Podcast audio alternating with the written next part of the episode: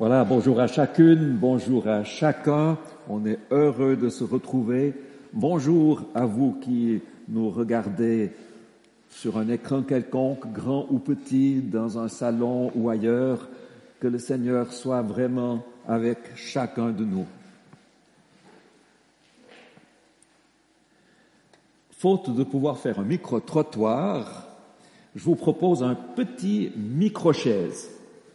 Alors, euh, Sophie va prendre le micro et je vais vous poser une question en trois mots. Et vous aurez pour répondre aussi trois mots. Ces trois mots sont où est Dieu? Où est Dieu? Sandrine, puis tu répètes comme ça, tout le monde entend bien. Allez-y. Dans mon cœur. Mon cœur.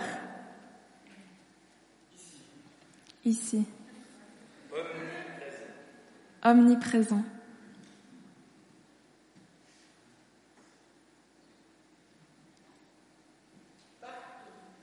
Partout.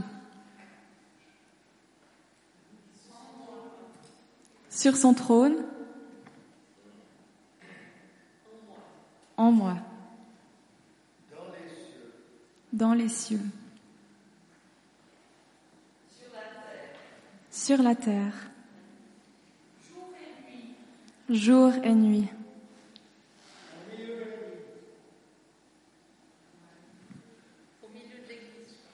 Au milieu de l'Église.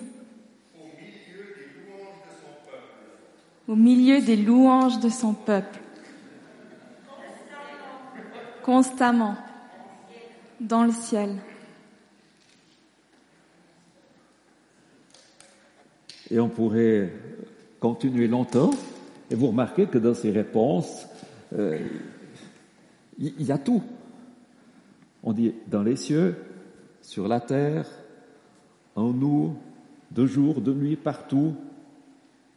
La question n'est vraiment pas simple. Elle m'a un peu travaillé et je me suis dit, mais que va en dire, que va en dire la Bible? Avant cela, Yuri Gargarine. Ça vous dit quelque chose? Bien sûr. En avril, les médias n'ont pas simplement parlé parce que ça faisait juste 60 ans qu'un homme avait été envoyé dans l'espace. Yuri Gagarin, qui n'avait pas 30 ans, et c'était un exploit à l'époque formidable. Les Russes étaient fiers, d'ailleurs c'est pour ça que pour les 60 ans ils ont mis le paquet. Et puis, quand ça s'est passé, les Américains étaient consternés, consternés d'avoir été dépassés dans la course à l'espace. Si bien que, un mois après, Kennedy a dit, c'est une sorte de bluff et de pari, il a dit, dans la même décennie, nous allons envoyer un homme sur la Lune. Ils ont mis le paquet, et ils y sont arrivés en 1969. Pourquoi je dis ça? À ce moment-là, j'avais 13 ans. Et je m'en souviens très bien.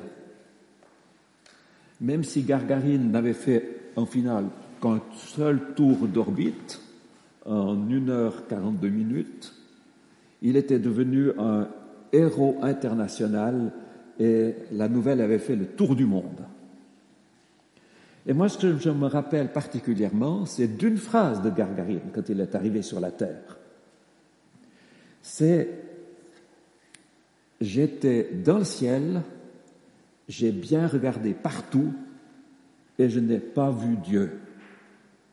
Donc Dieu n'existe pas. Et moi, mon oreille de gamin, ça m'a, ça m'a tellement frappé que je m'en souviens 60 ans après. Et j'ai été regardé sur Internet si mon souvenir était juste, et j'ai trouvé exactement cette phrase en disant que c'était la phrase la plus importante que Gargarine ait dit. Alors, pour être juste, je suis obligé de dire ceci. Euh, longtemps après sa mort, Gargarine est mort jeune, il avait 34 ans, dans son appareil militaire qu'il pilotait s'est malheureusement craché. Longtemps après sa mort, un de ses camarades pilotes a dit Gargarine n'a jamais pu dire ça parce qu'il a été baptisé dans l'Église orthodoxe.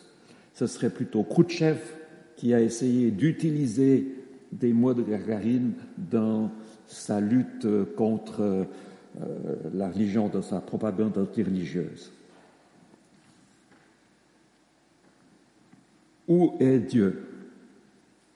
Où est Dieu? La question, elle est, elle entre tout le monde, tous ceux qui croient qu'il existe.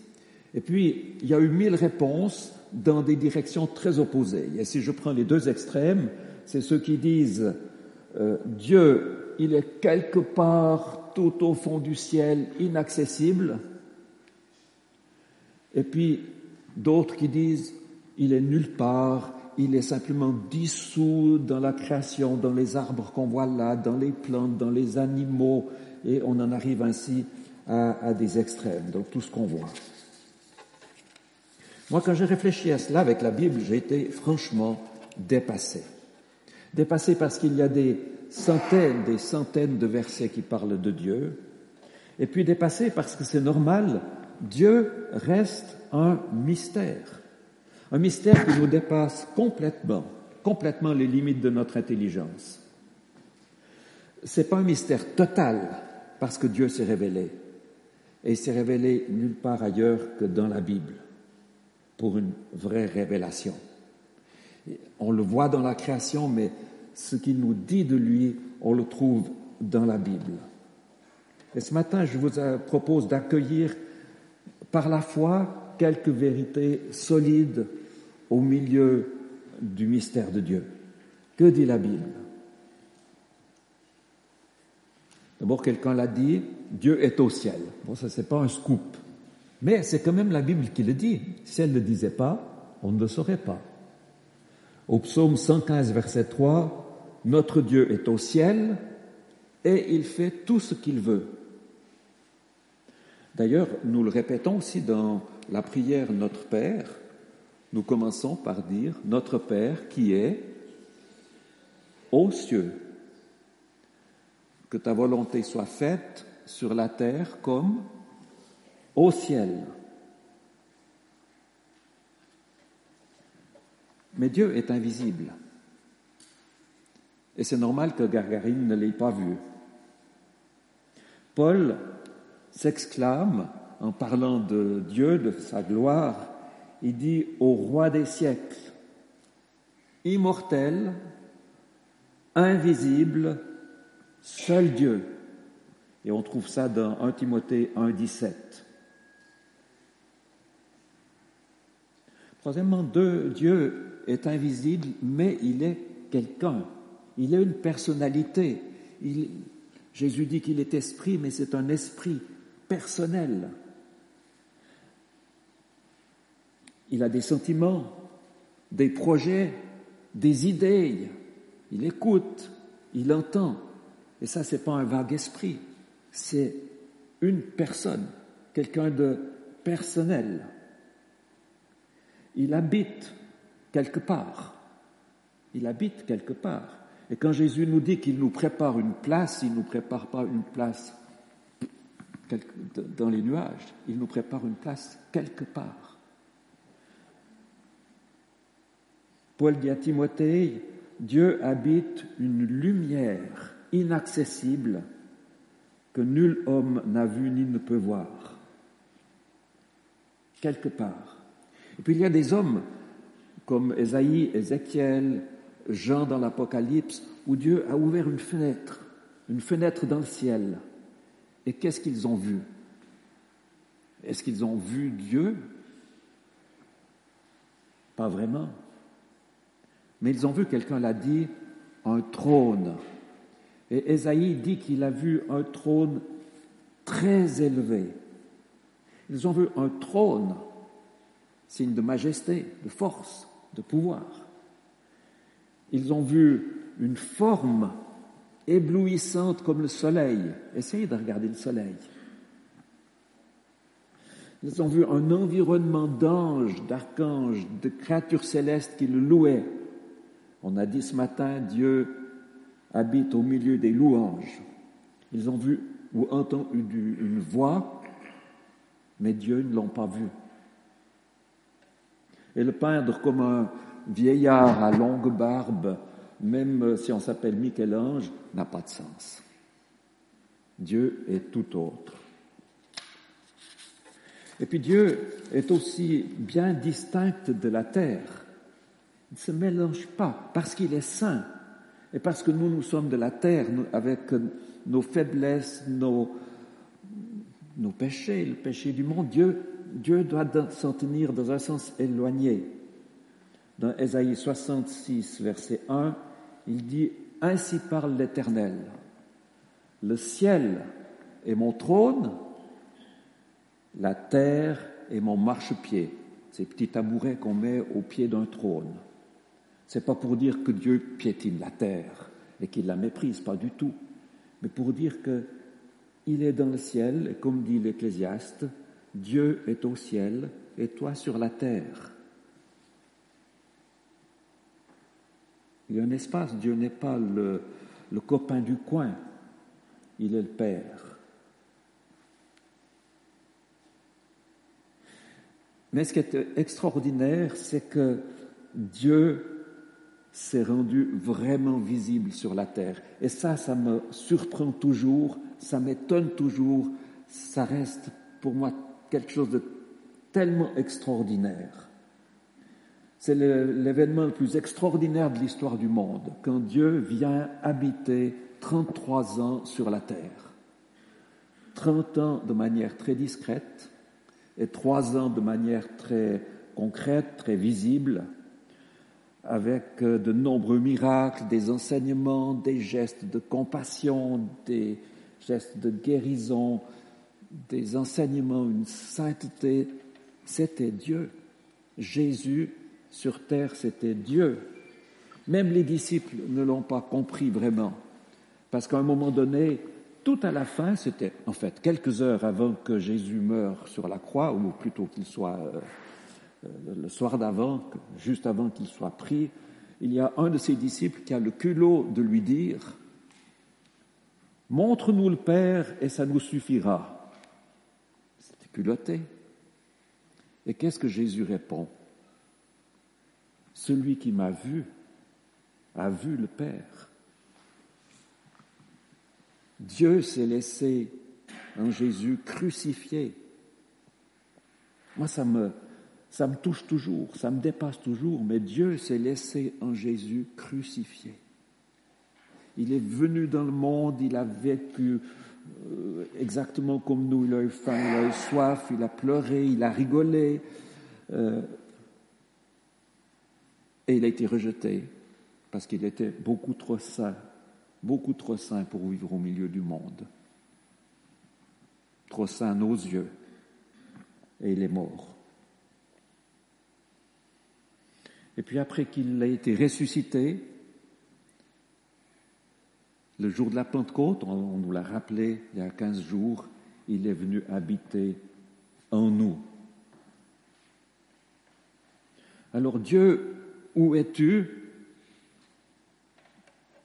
On y voit un peu plus, un peu plus clair. Le Père, il est sur le trône, il est au ciel. Il montre son amour. Le Fils, la Bible dit qu'il est à sa droite, juste à la droite du trône, et il prie pour nous. Et puis le Saint-Esprit, qui est aussi Dieu, tous les trois ont toutes les qualités de Dieu, toutes les qualités de Dieu, toutes les qualités du Père. Le Saint-Esprit, il vient en nous pour nous transformer. Voilà pour quelques, quelques affirmations sur qui est Dieu ou où est Dieu. Dieu, où es-tu? Écoutons encore une autre réponse qui vient de Dieu. Elle est de l'Ancien Testament, elle est du prophète Ésaïe au chapitre 57 et au verset 15 il est affiché Ainsi parle le Très-Haut, dont la demeure est éternelle et dont le nom est saint. Je demeure dans les lieux élevés et dans la sainteté, mais aussi avec l'opprimé et celui qui est humilié dans son cœur, afin de ranimer les esprits humiliés et de ranimer les cœurs opprimés. Où est Dieu? Voilà une de ses réponses, voilà sa réponse. Je demeure dans les lieux élevés dans la sainteté, c'est ce qu'on a déjà vu, ça confirme. Et puis cette autre face, étonnante aussi, je suis avec l'opprimé et celui qui est humilié dans son esprit. L'opprimé, c'est souvent celui qui ne sait pas que Dieu est là. Il ne le sait pas parce qu'il souffre. L'opprimé, moi, je pense à différentes situations, et on peut en penser à beaucoup d'autres, mais je pense aux enfants forcés à travailler. Je pense aux, milliers d'esclaves sexuels encore aujourd'hui.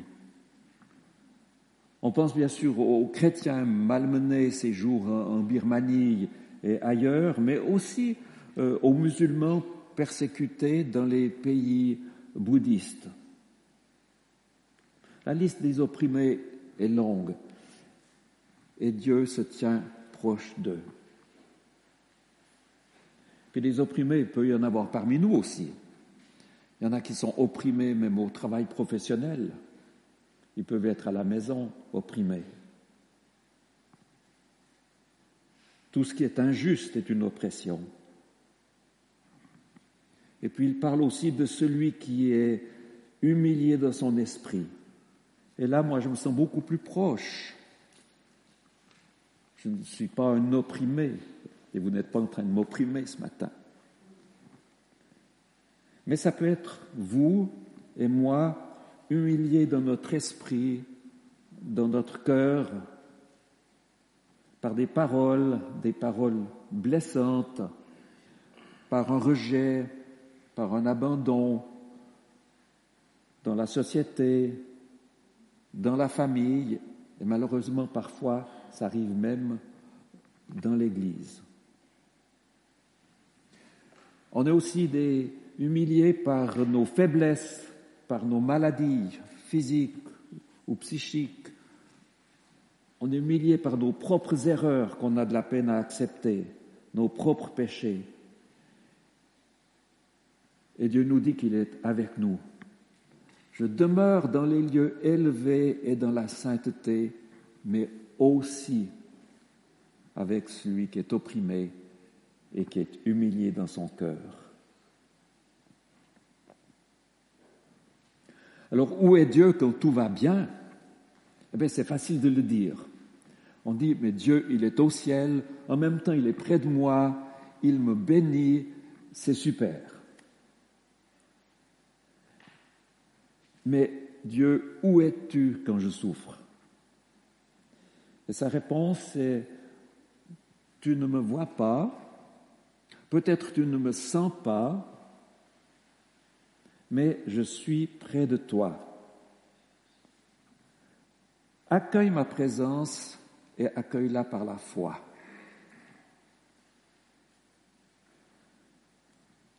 Ose me parler.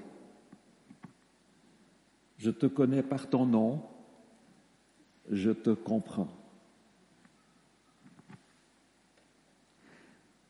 C'est encore un mystère, un Dieu qui ne connaît pas le mal, mais qui comprend le mal. Et s'il le comprend, c'est parce qu'il a souffert. C'est parce qu'il a souffert en Jésus, parce qu'il a souffert de la mort de Jésus, parce que Dieu a accepté d'être crucifié. Il ne faut pas imaginer que Dieu dans le ciel euh, simplement verse une petite larme quand Jésus était crucifié. Dieu souffrait, souffrait dans son corps, souffrait dans son âme, souffrait dans son esprit. Et c'est pour ça qu'il est proche de nous. Et Dieu n'est pas seulement proche pour nous aimer, il est proche pour ranimer, pour nous ranimer, ranimer les esprits humiliés, ranimer les cœurs opprimés. On sait bien, depuis le Covid, on le sait encore un peu mieux ce que ça veut dire être en réanimation. Et Dieu, de son ciel, de sa majesté, de son trône, il est près de toi qui a besoin de réanimation.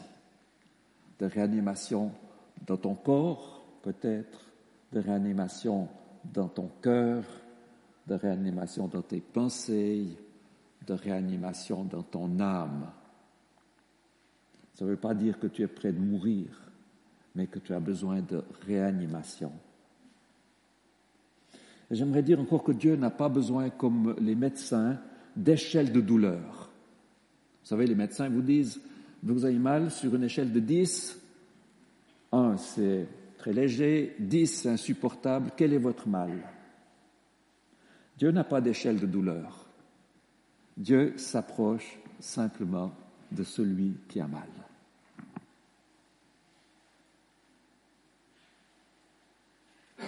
On a parlé de trône, on a parlé du trône de Dieu, et puis en Jésus, ce trône est devenu le trône de la grâce. Le trône de la grâce où on trouve la source et la ressource de tous nos besoins. Le trône de la grâce.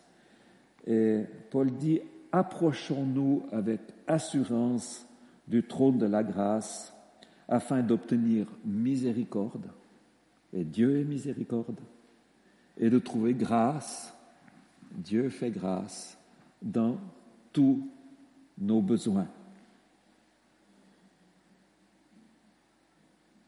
C'est Hébreu chapitre 4 verset 16. Alors je vois Simplement, j'imagine,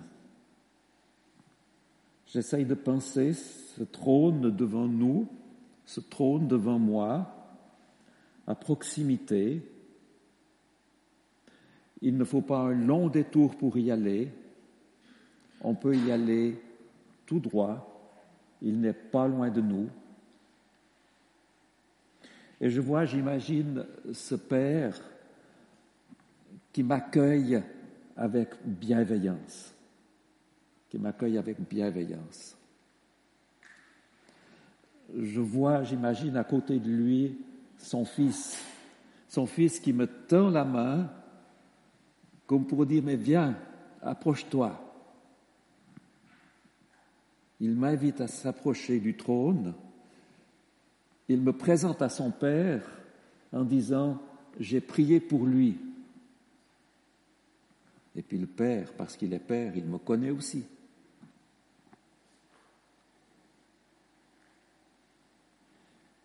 Et puis je vois ou j'imagine le Saint-Esprit devant le Père, l'accueil du Père, Jésus qui me présente à lui, m'invite à s'approcher, le Saint-Esprit qui va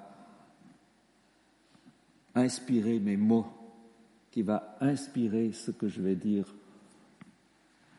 devant le trône de la grâce.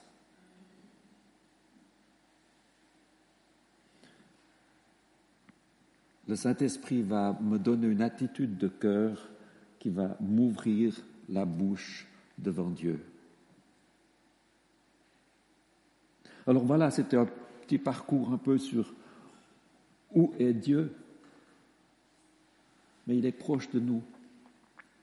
Et pour euh, éviter de terminer autrement que par la parole de Dieu, je lui laisse encore cette, cette réponse. Où est Dieu? Et du ciel, nous répond, je demeure dans les lieux élevés, dans la sainteté, mais aussi avec l'opprimé, celui qui est humilié dans son esprit, afin de ranimer les esprits humiliés et de ranimer les cœurs opprimés. Amen.